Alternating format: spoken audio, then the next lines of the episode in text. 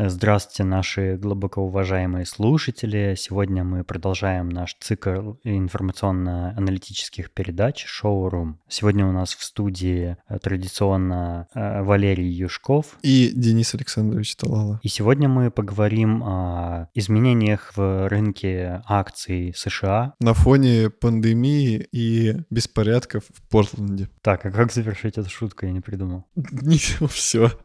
Ты только что это сделал. Это подкаст «Шоурум», и сегодня юбилейный. Ну, почти юбилейный. 90 — это же не юбилей. Но нолик есть, значит, юбилей. Ладно, Юби- справедливо. Юбилей — это когда нолик, либо пятерка. Юбилей — это когда красивая циферка просто, правильно? Мне почему-то, когда пятерка, тоже говорят, что юбилей. Типа 55 ну, лет — это, это же юбилей. красивая цифра. Ну да, кстати. Да, у нас сегодня 90-й выпуск. Это не считая всяких бонусов, трейлеров и всего, что там мы когда-то выпускали и спешалов. 90. Валерон, я даже не знал, что когда-нибудь мы дойдем до 90. А ведь совсем скоро, всего лишь через 10 недель, мы дойдем до сотого выпуска. Охренеть. Самое время закрывать подкаст на сотом выпуске красиво уйти. Ну, знаешь, э, обычно в такой ситуации самое тупое, что можно сказать в такой ситуации, и что все постоянно говорят, это «но это только начало». Кончало, блин. Мурчало.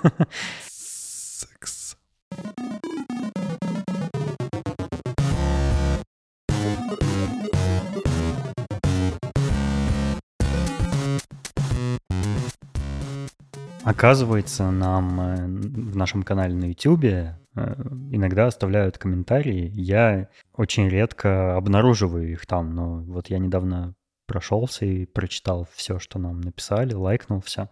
И у нас была пара приятных комментариев, которые я хотел бы зачитать. У нас не, не часто нам пишут всякие отзывы и комментарии. И, кстати, зря. Пишите, пожалуйста, нам больше всяких, всяких штук.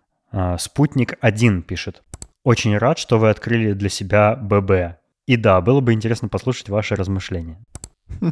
Сок ББ, я помню. А мне, мне, мне кажется, он имеет в виду, что мы в последнем, там, в каком-то выпуске говорили про Бивиса и Батхеда. Да, тоже может быть. Только Но странно, что он его... оставил этот комментарий к выпуску про Бориса Гребенщикова. А. Ну, понятно, что человек опечатался, но э, да, я тоже рад, что открыл для себя Подожди, он не опечатался. Борис, Борис Борисович. Борис Борисович. Точняк, Он все правильно точняк. сказал. Тогда надо было написать ББГ. Баба Яга. Мои размышления, если я их когда-нибудь э, соберусь написать, а я обещал, э, но пока не написал, потому что я как-то не могу все, все эти впечатления от его песен собрать в какую-то целостную мысль, поэтому до сих пор ничего не написал. Но если напишу, я обязательно откоменчу вот на этот комментарий, и э, никто не пропустит. Слушай, ты помнишь, реально был сок ББ? Помню. Я его любил. Я тоже. А какой момент в нашей он, жизни кстати, он, был дерьмовый. он пропал? Когда он пропал? Да, мне кажется, в начале 2000-х уже не было его. Или, может, он до сих пор есть, просто редко, мало где продается. Не Нигде не видел. Не, мне кажется, он загнулся.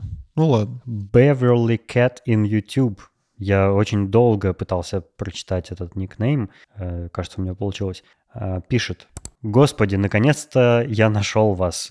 С сентября до января слушал, а потом забыл про вас, про ваши сладкие бархатные голоса. Кто надо, тот вспомнит. Mm-hmm. Скажи что-нибудь своим бархатистым голосом. Очень интригующий комментарий. Насколько, насколько ты соскучился по нашим бархатным голосам? Напиши еще нам. Мы ждем.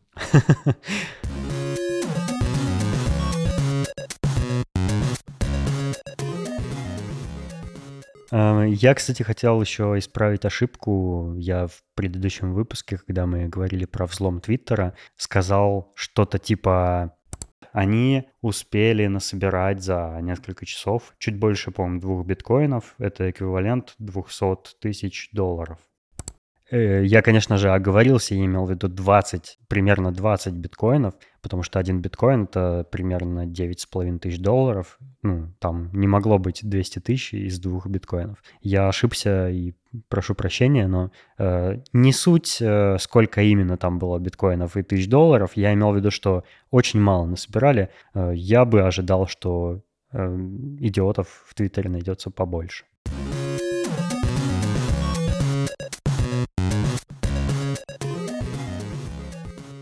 Время от времени наши прекрасные слушатели и участники чата в Телеграме подкидывают нам идеи для выпусков. идеи для выпусков. И на этот раз э, тему нам подал э, пользователь под ником водитель НЛО. И он спросил нас, хотите поговорить про психические, психологические травмы и смерть в каком-нибудь выпуске? Э, ну, мы ему сказали, что про смерть мы уже говорили. Но... У нас есть специальный выпуск э, «Депрессия и смерть». Да-да-да. Но про травмы мы еще не говорили, поэтому мы решили сегодня немножко затронуть эту тему. Но он там еще поясняет, э, что он имеет в виду. Может, кто собак в детстве боялся, потому что его покусали, или кому-нибудь незнакомый дядя писю показал, или кто-то умер в ДТП, и это вызвало боязнь транспорта в таком ключе. И дальше у нас э, вот три наших э, участника чата поделились своими травмами, которые я хотел бы озвучить. Э, водитель НЛО, кстати, вот продолжил. Меня как-то мама дома одного оставила лет в восемь. Слы... Сижу я и слышу, как кто-то в дверь стучит. Спрашиваю, кто там? А мне в ответ низким голосом «Открывай». И я в панику, думаю, в полицию, что ли, позвонить. Да она же не успеет приехать, сейчас дверь выломают, и хрен знает, что делать вообще.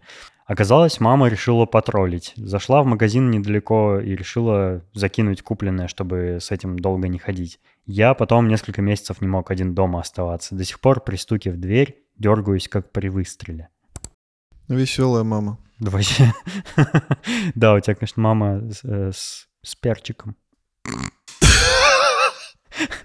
Я надеюсь, что... Я имею в виду, я имею в виду с огоньком. Я надеюсь, что, что без него. Я хотел сказать с огоньком. Еще одна история от Виталика, нашего дорогого. Я как-то давно у бабушки летом был, родители привезли надувной бассейн. Надули, поставили, налили воду. Ждем с сестрой вечер, чтобы вода нагрелась и не очень жарко было. Когда разрешили пойти в бассейн, то я побежал в бассейн, и меня пес укусил за руку. В тот день бассейне я не купался. Это очень неожиданный был поворот. Я думал, может, ты, Утонул. Виталик, да, тонуть начнешь, или там сестра тебя начала топить. Или трогать, где не да, трогают. Да, собаки иногда, когда видят какую-то, типа, какой-то движняк или какую-то панику у людей, то тоже сами могут начать паниковать. И, ну, да, в непредсказуемой ситуации собака может как-то себя так повести. Э, жаль, что пес тебя укусил, но Надеюсь, у тебя не сохранится травма про собак на всю жизнь. Ну и судя по тому, что у тебя уже есть собака, все в порядке уже. Еще Мэг Грипп пишет свою э, историю психологической травмы. Я несколько лет назад чуть не утонул. Затянуло в воронку на месте бывшей пристани. Вытаскивали несколько человек, откачали. Теперь плаваю только вдоль берега, там, где мне по плечи. На глубине не могу плавать, сразу кажется, что начинаю тонуть. Ну, это уже более такая серьезная тема. Ну, типа, у нас сейчас хит-аппарат был. Первая, типа, слегонца. Шутка. Да, Первая шутка. шутка Дальше да. уже как-то посерьезнее. И тут уже ну, по поводу утонул. Я на самом деле э, умею плавать, но не то чтобы прям боюсь, но иногда мне тревожно в какие-то моменты, что я могу, допустим, переоценить свои возможности и устать быстрее, чем нужно. А у меня такое было. Я тебе рассказывал. Да-да-да. Но так как я плаваю исключительно в каких-нибудь странах, где вода соленая, то, в принципе, там можно расслабиться, немножко отдохнуть на спине и... Ну, это если вода спокойная. Если я однажды плавал в Черном море, и там как бы такая небольшая, ну, что-то типа шторма началось, но все, в принципе, оставались на улице, там, на пляже, все купались, все такое, но волны большие поднялись. Я такой, уи, волны, и начал, ну, э, навстречу им плыть, как бы, чтобы на них подскакивать. И действительно было очень весело. Они такие большие-большие волны, наверное, не знаю, метр в высоту. Ну, не очень большие, но прям подкидывают нехило так. Особенно если ты вот плывешь, и прямо на пике она тебя подбрасывает, и это очень здорово. Такое, типа, такая качеля какая-то в воде. Но потом я понял, что у меня уходят стремительно силы, потому что, ну, удерживаться на волнах сложнее, чем удерживаться на спокойной воде. И я понял, что пока я качался на волнах, я довольно далеко от берега уплыл, и мне надо вернуться обратно, я начал плыть обратно, а меня сверху волнами накрывает. И я мало того, что у меня уже там руки и ноги устали, я еще и дышать не могу. Я еле-еле доплыл. Но это, конечно, как бы не травмировало меня как-то по отношению воды. И у меня были еще случаи, когда я там чуть не утонул, но у меня вот на этот счет травмы не, не произошло. Я тоже плаваю, в принципе, спокойно и ну, вообще в, в открытых водоемах я дискомфорта не ощущаю, но я могу понять, о, о чем Мэг Гриб говорит.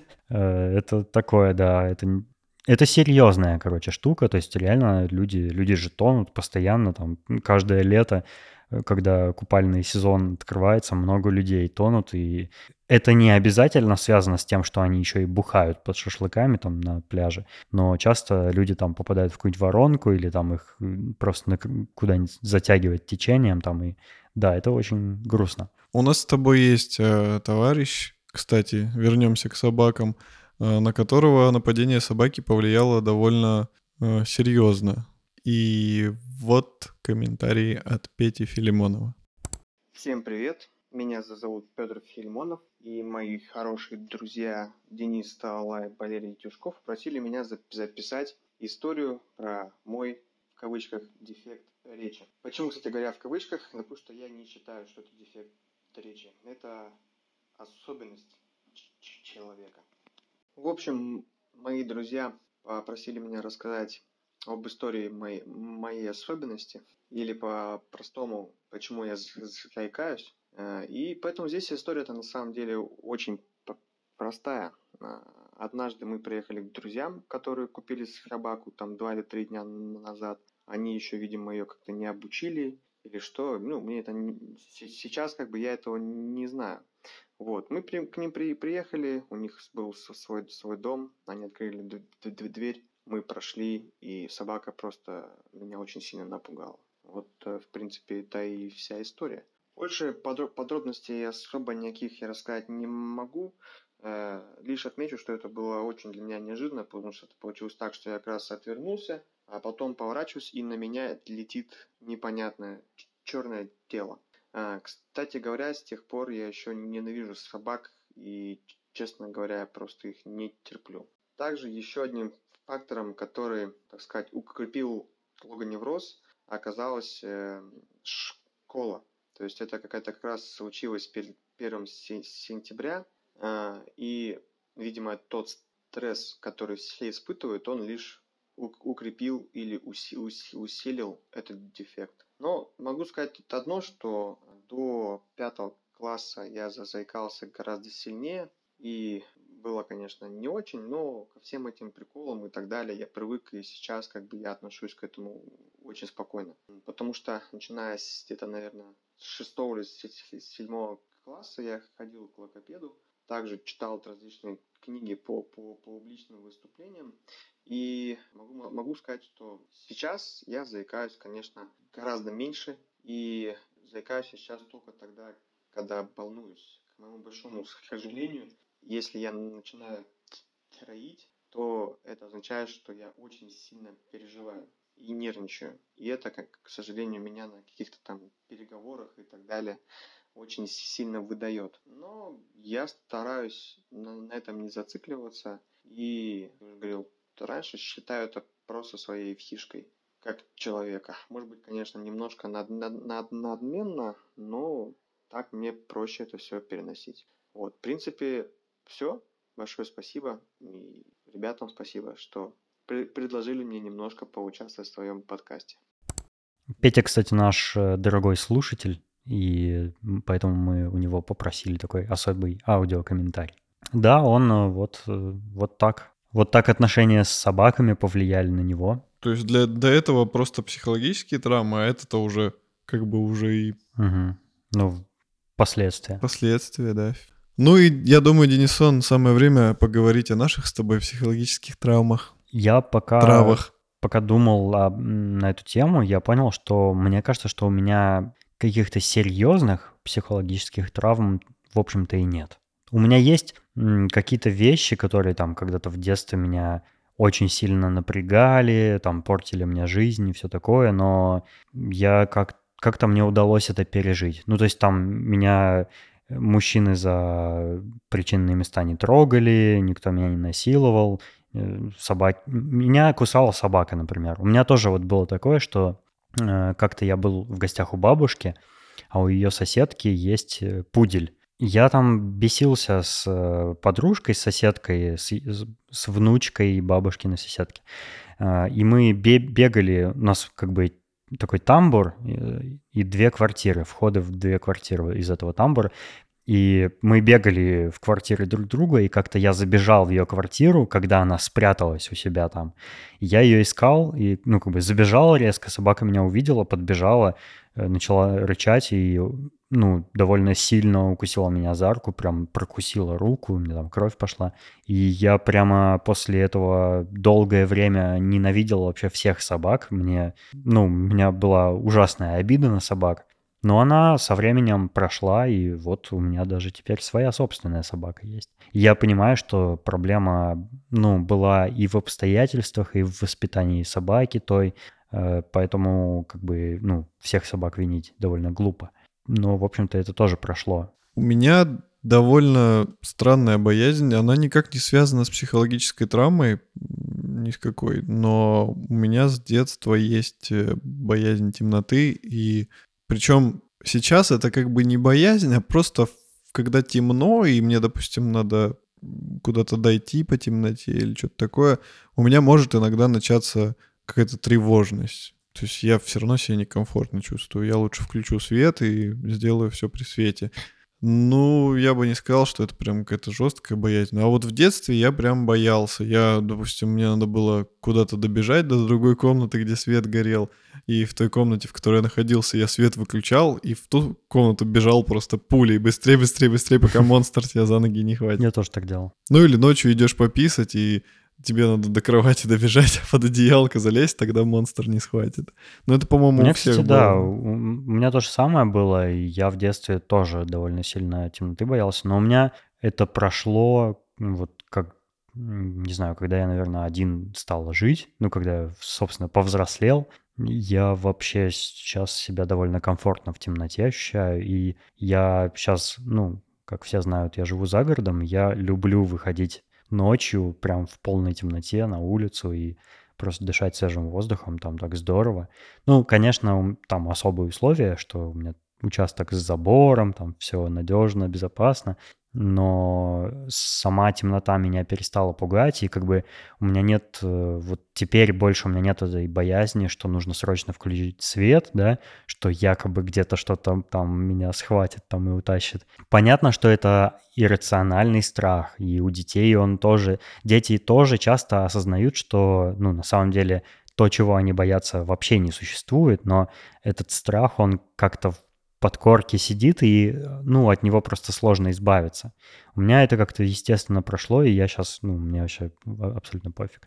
И дело в том, что я еще и образ жизни в основном веду ночной. Я приучился работать в основном ночью, потому что, ну, днем, днем никто не спит, днем там на улице шумно, дома шумно тоже часто, и как бы что-то может отвлекать, там телефон звонит, кто-то там, ну, что- что-то кому-то нужно, там пообщаться, там помочь, ну, там всякие разные причины бывают. А ночью все спят, тишина, никто не отвлекает, телефон не звонит, и это самое прекрасное время для работы. И я обычно, ну, там, до 3-4 часов утра обычно сижу там за компьютером что-нибудь делаю, и потом уже ложусь спать и сплю ну, до 12, до часа, наверное, где-то так. Вот, и поэтому я, я привык находиться в темноте, пока я в сознании, и поэтому, может быть, поэтому э, темнота как-то стала для меня привычной, и страх этот ушел. Че, травма какая-нибудь есть? А если найду? А трава? Психологическая. Есть трава? Пока ты говорил, подумал и понял, что у меня есть психологическая травма, из-за которой потом была боязнь. И эта травма произошла из-за гопников, потому что у нас был такой район, что гопники там это было явление постоянное, и когда ты ну, выходил из дома, шел куда-то, по пути обязательно кто-то докапывался, потому что, ну, потому что это такое время было. Мы жили почти все детство на левом берегу в Новосибирске, в э, Ленинском районе, а это такой так себе райончик.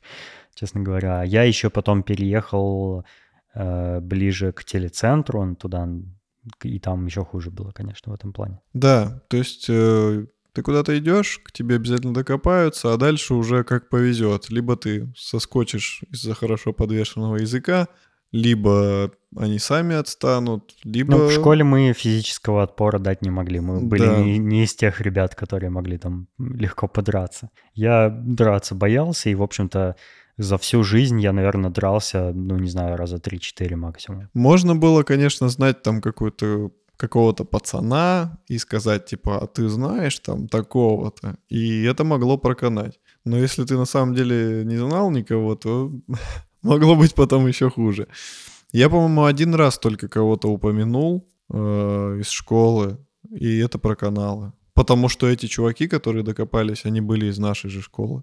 Э, собственно, травма была в том, что один раз я прям почти лишился своего сотового телефона, ведь тогда э, как бы ключевая цель у гопников была отмутить телефон, потому что это был легкий заработок. Ты отмучиваешь, идешь, сдаешь, вот у тебя деньги.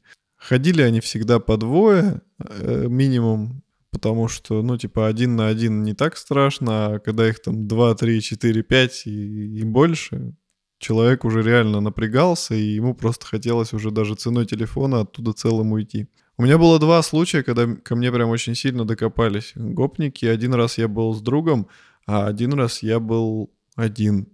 И я, наверное, даже не знаю, какой рассказать. Давай, когда ты был один. Когда я был один, я вышел из дома.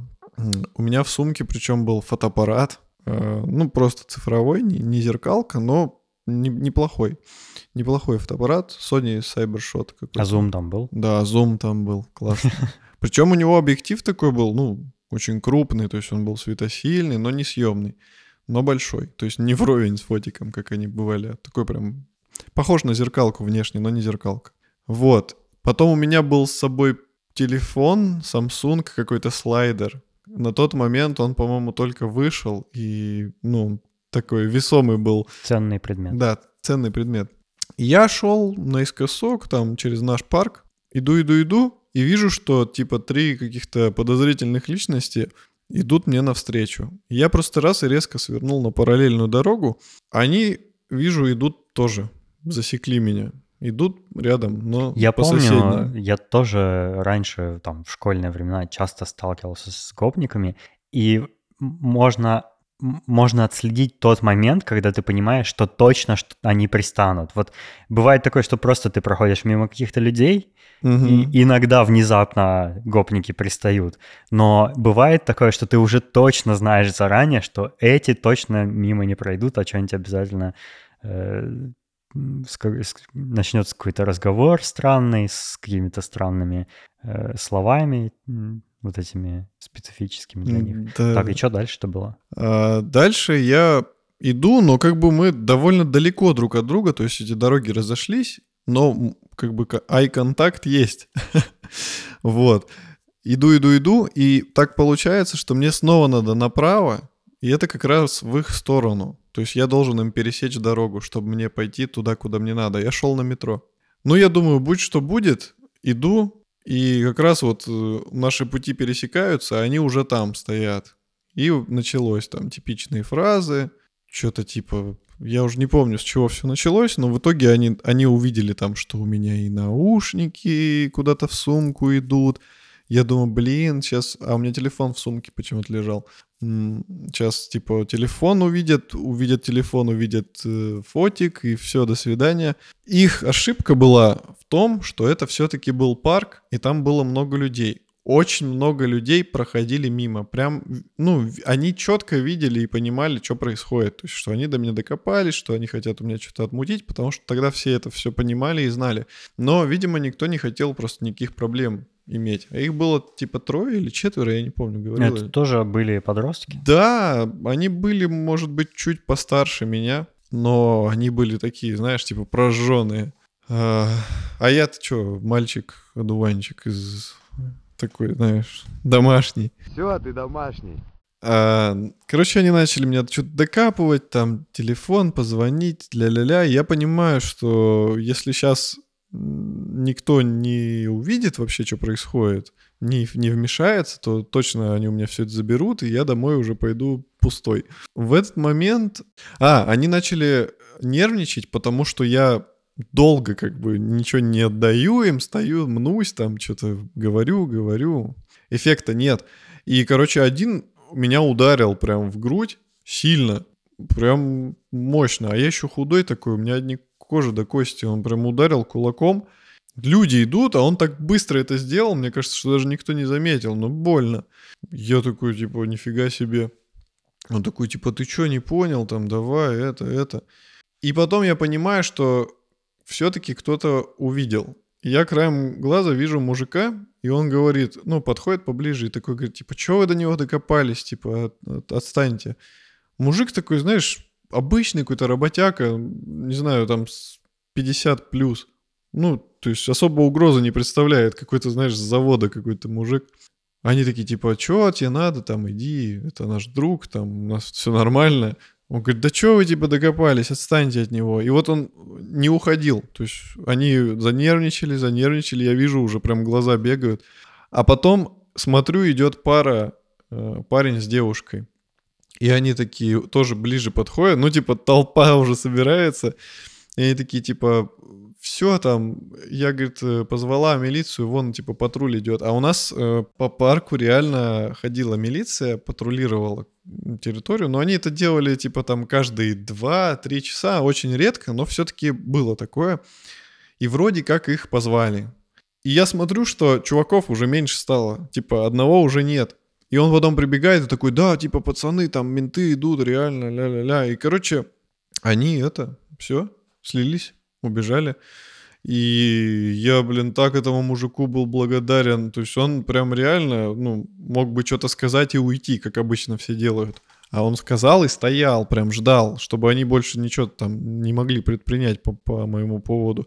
В итоге он шел как раз в сторону моего дома, и как бы угроза-то сохранялась. Они же могли, типа, ну, последовать за мной, куда я дальше пойду. А, я... у меня такое бывало, да. Что я, типа, как-то отмазался, там, угу. пошел домой, а меня потом догоняли, да. И я решил, что если я пойду на метро, то это как бы я куда-то поеду, там у меня какие-то дела. А если я пойду домой, то там дома, там безопасно. Типа, если я шмыгну домой, все, можно там сидеть хоть всю жизнь и никогда не выходить. Ну и все. Самоизоляция. Нам с этим мужиком было по пути, и Поэтому я просто с ним пошел, и мы как бы немножко поговорили на эту тему. Я сказал, типа, спасибо, что вступились там. Он такой, да, типа, задолбали эти уроды.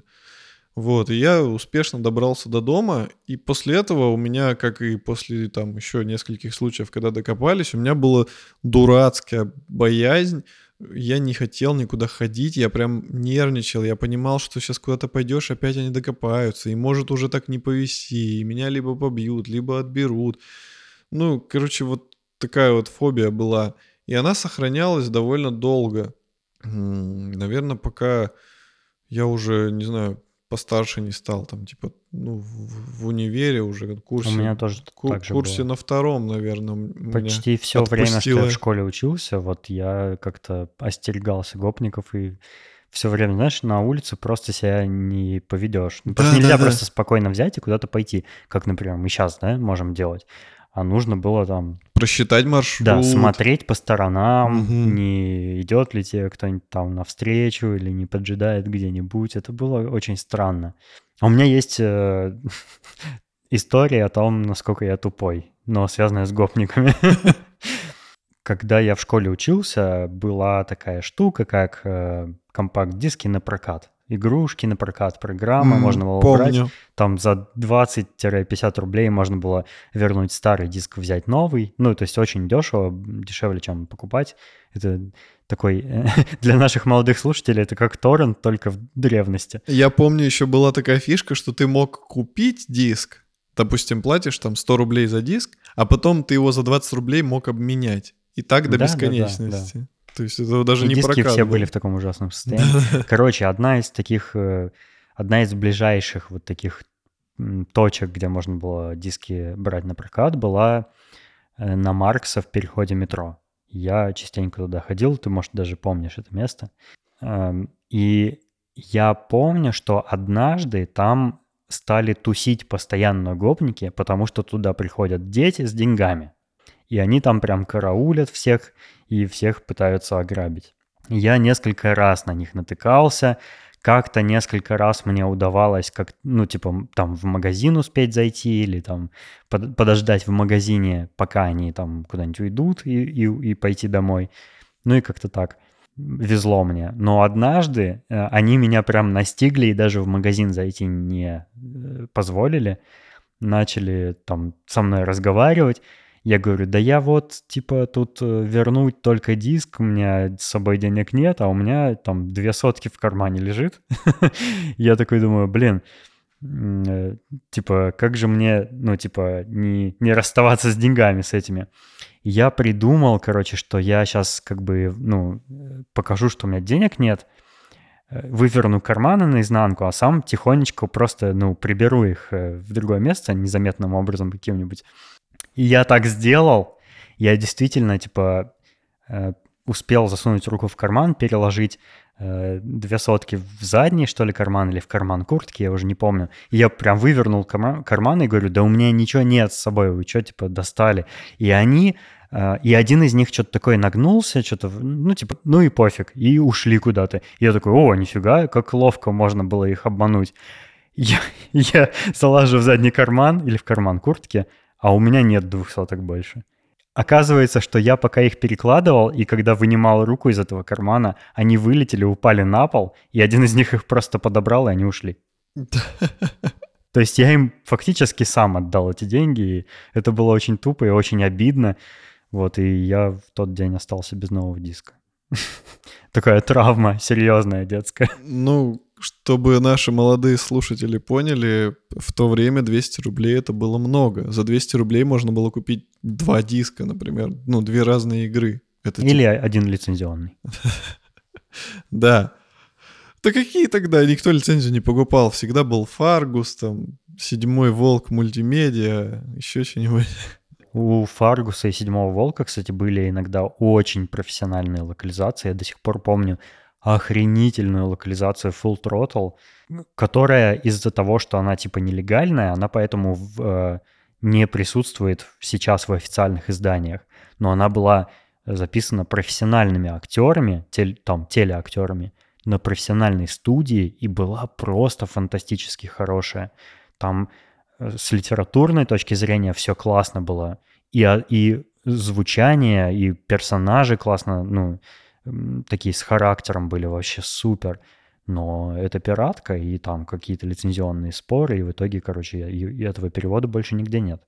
Ну, может, там на торрентах какие-нибудь любители какой-нибудь патч придумали. Да, были классные такие пиратские компании, которые типа издавали игры, на самом деле где-то скачивали их, печатали на дисках и продавали.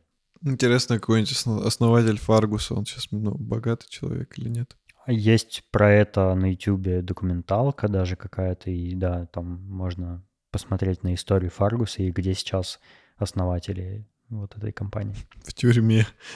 В общем, вот такие у нас. У нас не очень, наверное, какие-то страшные травмы. Ну, скорее, эм, психологический дискомфорт, я бы о, сказал. О, я вспомнил, где я не получил психологическую травму, хотя, наверное, должен был. был.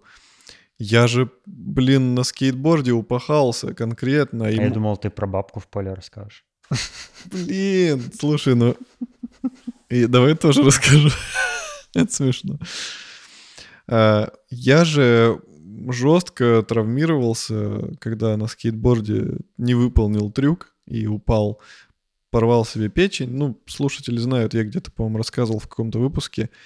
И у меня реально была серьезная операция, там потерял много крови и все такое. Мы всем классом ходили, типа, кровь сдавать для тебя, но на самом деле, конечно, не для тебя. Ну да, да. И, то есть, по идее, я должен был как-то, ну, извлечь урок, испугаться или что-то такое, ну, может, может у меня какая-то боязнь там экстремальных видов спорта должна возникнуть или что. Но нет, удивительно, но я просто вышел из больницы и стал жить свою жизнь, как раньше до этого жил. Ну, типа, мне было трудно восстанавливаться, там я сильно исхудал, там плохо себя чувствовал, но ну, не было такого, что я там, знаешь, чего-то боялся или там остерегался. Наверное, это в силу молодости. Я просто как бы был, ну, 2007 год, мне было... Ну, это, это не психологическая травма, а тут ее... Откуда она тут возьмется? Это просто физическая травма. Не, ну, психологическая травма на почве того, что, типа, знаешь, там, ты мог умереть. Это посттравматический синдром. А, ну да. А еще у меня есть психологическая травма. Ты мне ее сейчас напомнил за кадром. Я вспомнил, и теперь мне плохо. История была такая. Мы с братом катались э, на его мотоцикле. Я еще школьник, он студент.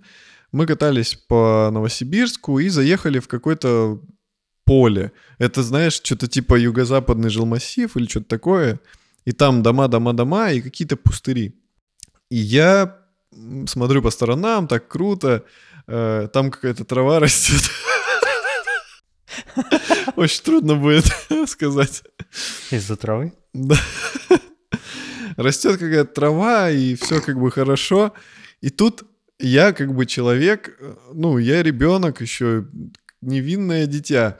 И в этот момент я вижу, как над травой поднимается что-то розовое и непонятное. Я начинаю вглядываться, и дальше я вижу, что это чей-то зад, и потом я начинаю видеть всю картину. Оказывается, что это какая-то бабка в поле справляла малую нужду. А теперь она стоит, нагнувшись, и я вижу все, все это бабкино печево. Бабушкина лукошка. Все, все, все. Ужасно. Все это бабушкино добро. Мне это все перед глазами со всеми прелестями, которые из-за возраста могут быть там снизу. И в этот момент я лишился своей психологической девственности. До сих пор вспоминаю этот момент, и это было не так приятно, как если бы я увидел, не знаю, просто какую-нибудь девушку, которая бы нагнулась точно так же. Вот, у меня травма. Cool story, бро.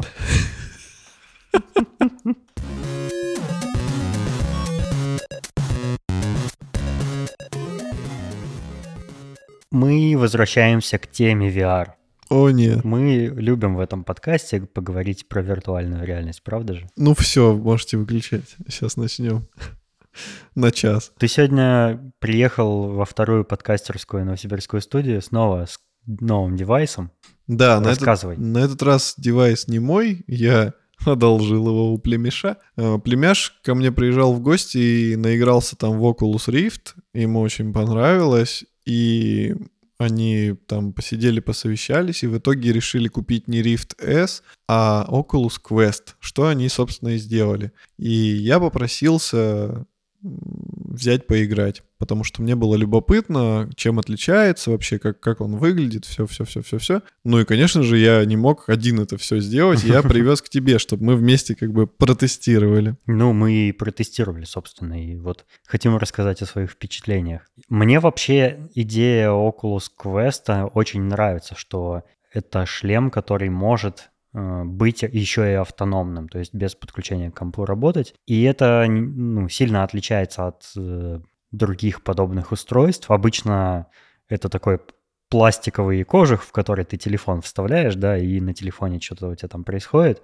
Ну, тут э, в какой-то степени это то же самое, потому что там тоже уровня смартфона какая-то железка внутри, у которой есть Wi-Fi, Bluetooth, там вся, всякие прелести и там 5 камер э, для отслеживания контроллеров. Поправка. 4 камеры. Эм, но еще она может подключаться опционально к ПК и работать точно так же, как Rift S. И вот это мне нравится. То есть это устройство такое два в одном. Это круто. И они немножко от э, Rift S, э, ну, Quest и Rift S немножко технически друг от друга отличаются. Там у Quest OLED-дисплей, у Rift S LCD-дисплей, там что-то еще, короче, герцами, какими-то там чем-то еще, э, разрешением дисплеев отличается немножко. Но в целом я бы сказал, что выглядит практически одинаково картинка. Вот я даже не могу сказать, что дисплей, ну, чем-то кардинально отличается на вид, почти то же самое. Я не заметил разницы там. Да, я вижу там Pentile матрицу OLED-овскую, но в принципе это как бы на изображение не очень сильно влияет. А вот как раз хотелось... эм, первое, что мне захотелось сделать, когда ты привез квест, мне захотелось подключить его к ПК и попробовать, э, ну, в большие игры на нем поиграть, чтобы посмотреть, а как же это, ну, по впечатлениям отличается от Rift S. Но, к сожалению, у нас не получилось это сделать. Там у нас есть какие-то кабели USB-C, э, там с USB 3.0 вроде даже, но почему-то ни один из них не сработал, и говорят, что нужно покупать либо официальный Oculus Link, либо какой-то там где-то на Алиэкспрессе какой-то специальный кабель, который вот будет работать с квестом. Но вот, увы, у нас не получилось большие игры запустить, но мы поиграли во в такие, в мобильные, скажем, версии виртуальных игр. Как, как тебе вообще вот разница? Например, э, мы играли с тобой и очень восхищались игрой Robo Recall, и мы попробовали ее же на квесте. Что ты о ней скажешь? Ну, первый-то попробовал ее ты, и ты сказал, типа, что, чувак, она не очень. И я думаю, ну, не очень, ну, в голове я представлял, что, типа, знаешь, там, ну, может, чуть похуже. Но когда я надел шлем, я просто был в шоке. Она выглядела отвратительно. Ну, это кардинально другая графика. Она ужасная. Она примитивная, рубленная, и по физике было видно, что они как бы все э, упростили. Элементарно я выбегаю за угол, чтобы стрелять в роботов, а и в обычной игре на Rift S они бы выбежали и начали бегать вокруг меня, а здесь я выбежал, а они стоят замершие, и через где-то полсекунды, через секунду они начинают только шевелиться и что-то в твою сторону делать. И там вот таких мелочей много, то есть это как будто реально такая примитивная игра. Она, она, они ее прям очень упростили, и это бросается в глаза. Если бы, допустим, я не играл на Rift S в, в версию для Rift S, я, может быть, и не заметил бы этого, ну и подумал, что все равно круто, потому что там как бы драйв сохранен, ты все равно там стреляешь, уклоняешься, все это круто. Но когда я увидел, что графика хуже, что роботы как-то, ну, искусственный интеллект как-то по-другому себя ведет, это настолько большая разница, и я очень расстроился в этом моменте. Ну да, сказываются технические какие-то ограничения хардверные, потому что там, ну, какой-то слабенький процессор, который и за логику, и за графику отвечает, скорее всего. И, скорее всего, там просто какой-то смартфон без корпуса встроен, как это было в какой-то версии, по-моему, Developer Kit 2, что ли. Там просто внутри натурально какой-то смартфон Samsung был вставлен физически, и вот к нему можно было подключаться. Но да, у меня тоже было такое ощущение, что, блин, ну, игра выглядит как игра для телефона уровня десятилетней давности, где-то так. И это было очень непривычно. Особенно вот после того, как ты на нормальном шлеме Rift S пробуешь ту же самую игру, казалось бы, но которая просто супер офигенно выглядит, там все, ну, как-то совсем можно взаимодействовать, там классная физика, можно там рэгдолл, всякие анимации красивые и все такое. А здесь прям, ну, совсем очень все примитивно сделано. Второе, что я заметил, ну, помимо того, что технические игры там слабоватые, это что шлем очень... Шлем сильно отличается от Rift S по весу. Он намного тяжелее, и прямо довольно быстро шея устает в нем быть. Потому что, ну, в, в нем сразу много начинки внутри всякой, и она прилично весит, и у тебя как бы, ну, нужно же поворачивать головой, там всяко крутиться, там двигаться. Мне еще показалось, что он и длиннее. То есть он, он выпирает сильнее вперед, и у тебя прям как клюв. Ты да, кстати, он немножко вот он, он перевешивает вперед, и у меня еще, ну, не знаю, может, я плохо его закрепил, у меня была боязнь, что он, ну, свалится у меня с головы. Вот это, конечно, тоже так себе, ну, отличие. У квеста есть два офигенных бонуса, которые мне очень нравятся. Это первый, что в автономном режиме у него нет проводов, и они не мешают, и ты в них не запутываешься. Это довольно непривычное после рифта ощущение, потому что, ну, у рифта провод всегда где-то рядом, нужно помнить о нем, не запутаться, не споткнуться, не выдернуть его там и так далее. А тут ты свободен, ты можешь выйти на улицу там в поле, да, и вообще ничто тебе не будет мешать. Пожалуйста, иди, прыгай сколько хочешь в любые стороны, это очень круто. Но его вес, к сожалению, этот бонус свободы от проводов как-то вообще нивелирует. А второй огромный плюс — это то, что квест умеет распознавать твои руки. И это офигенно. Да, причем, что, насколько я знаю, поначалу этого не было, и они просто это программно потом добавили с помощью какого-то обновления. Я сейчас очень сильно надеюсь, что в Rift тоже добавят это, потому что, ну, это, это прикольно. Мы не смогли как бы насладиться э, в полноценных играх этой опцией, типа там в той же Half-Life Алекс пальцами нормально шевелить. Если это вообще там поддерживается, конечно. Ну, я думаю, что поддерживается, потому что, ну, почему бы и нет. Ну, да, мы Ну, может, особо нет. сильно этим как-то не насладились, только там па- пару каких-то демочек попробовали, потому что, во-первых, хенд-трекинг этот почти нигде не поддерживается. Есть какие-то там 5-10 игр, где можно этим насладиться, но, ну и э, домашний, вот эта домашняя программа Oculus Home, там тоже это работает. И, в принципе, в- э, при взаимодействии с приложениями в квесте это работает, но игры, какие мы не запускали, мало какие из них вообще, ну, обычно все при запуске говорят, возьмите контроллеры. Вот это, конечно, грустно, но вообще само распознавание довольно круто сделано. Единственное, там, там неудобная как бы работа курсором, то есть тебе надо такой специальный жест делать и типа такой щипок, э, чтобы куда-то наводить и кликать. И он немножко, у него есть какой-то latency вот э, от твоего физического движения руки до отображения этого курсора, но само определение вот твоих рук, их положение, там, как ты сжал пальцы, ну, что вообще у тебя с руками происходит, через, э, эту, через эти камеры и ну, твои виртуальные руки двигаются абсолютно так же, абсолютно точно, круто вообще.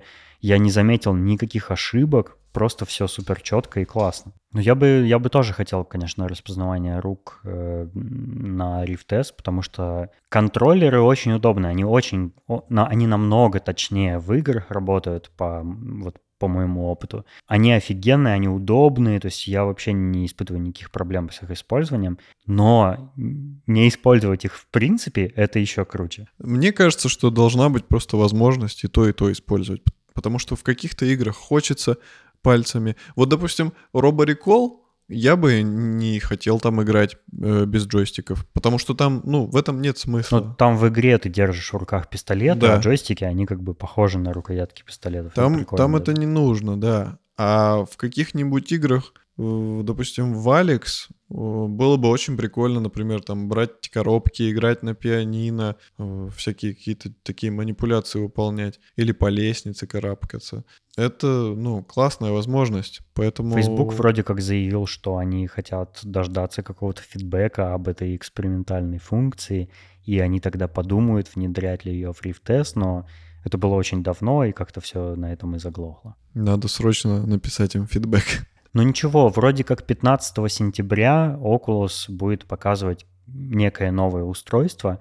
Уже на Reddit я встречал э, картиночки, рендеры какие-то этого нового шлема. Э, На вид это белая версия квеста, но на самом деле непонятно, что там будет с начинкой, как он будет работать. Может, там какие-то новые инновации появятся, фиг знает. Я, конечно, очень хотел бы, чтобы они не забрасывали никогда э, Rift, потому что, ну, это, это, это вообще другой уровень, э, по моим ощущениям. И, может быть, если его кабелем подключать, конечно, там как бы можно играть в полноценные игры, но то, что предлагает квест сам по себе, это, ну, просто развлечение на 10 минут, мне кажется, такое, так себе. Ну и опять же, и вот для кого-то, может, это покажется э, таким слабеньким фактором, но вес реально ощущается. То есть мы как бы с Денисоном имеем опыт с Rift S. Мы много играли в Half-Life Alyx. Я в Алекс как-то за, одну,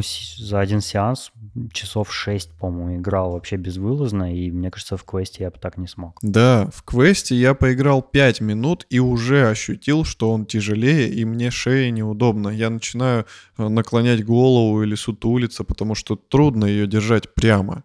Она постоянно напряжена, и ты чувствуешь этот дискомфорт. И, а у нас как бы это квест моего племянника, которому там 10 лет.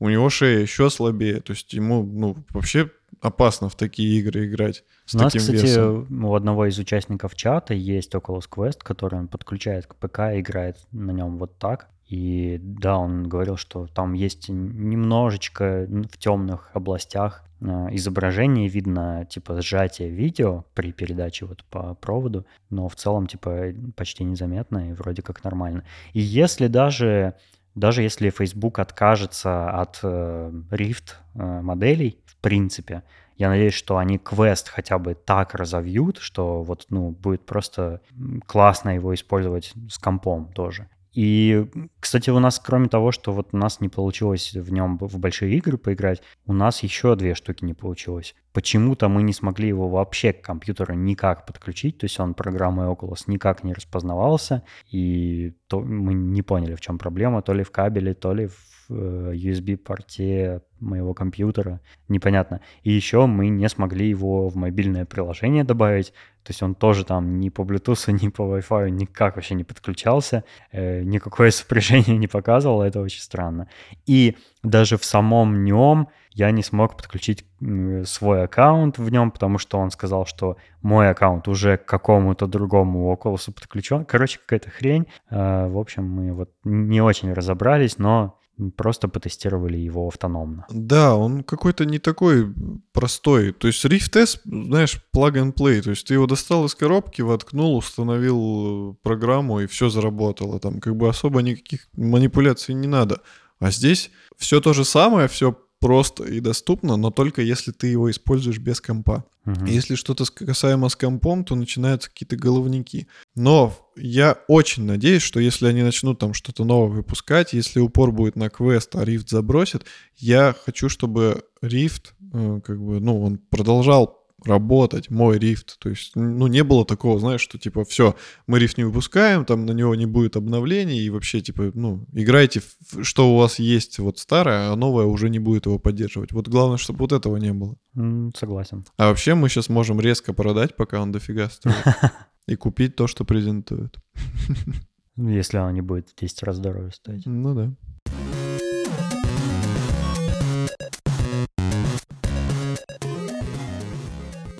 Спасибо, что были с нами. Спасибо, что послушали этот 90-й выпуск. Ого-го. Мама мия. А если вы слушаете нас давно, вы вообще герой. А еще герои наши дорогие слушатели Саша Младинов, Марай Цайтаков, Петя Филимонов и Аида Садыкова. Да, и у нас э, мы хотим напомнить, что мы создали еще один э, тариф на Патреоне, который стоит э, приличных денег. Но он там... стоит 500 долларов. Он стоит 500 долларов, да. Почувствуйте, да? Размахнулись как. Но там такой контент. Но там и контент на 500 долларов. Да, там такое, что я бесплатно бы точно никому не показал. И за доллар бы не показал, и за 50, и даже за 100. А мне показал бы? Тебе, да, тебе бы показал. Бесплатно. Я, я больше 500 долларов стою. Это радует. Так что давайте, отважные наши слушатели, у кого есть лишние 500 баксов, и вы хотите увидеть нечто, что всколыхнет ваши сердечки, э, подписывайтесь на наш дорогой Patreon. Но если вы не такой смелый, то у нас есть тариф для нормальных людей. Да-да-да. За один доллар. За один доллар в какие-то сущие копейки, а там много разных плюшек. Да, мы туда выкладываем. выкладываем фоточки, видео и всякие штучки интересные, которые обычно не входят больше никуда. Мы не публикуем их ни в каких соцсетях. Вот, э, вы можете там наслаждаться этим материалом или просто финансово поддержать наш подкаст. И наши дорогие слушатели уже, например, посмотрели фотографии из Таиланда, про которые мы рассказывали в прошлом выпуске. Там их приличное количество, и они веселые. Еще заходите к нам в чат, мы всегда рады будем с вами обсудить психологические травмы или виртуальная реальность или еще что-нибудь. Или психологические травы. Или, да. Эм, Ссылки на все это у нас в шоу-нотах традиционно. А на этом мы прощаемся. Всего вам доброго. Пока. Здравствуйте, наши глубоко... Замахнулся на сложное слово. Я должен.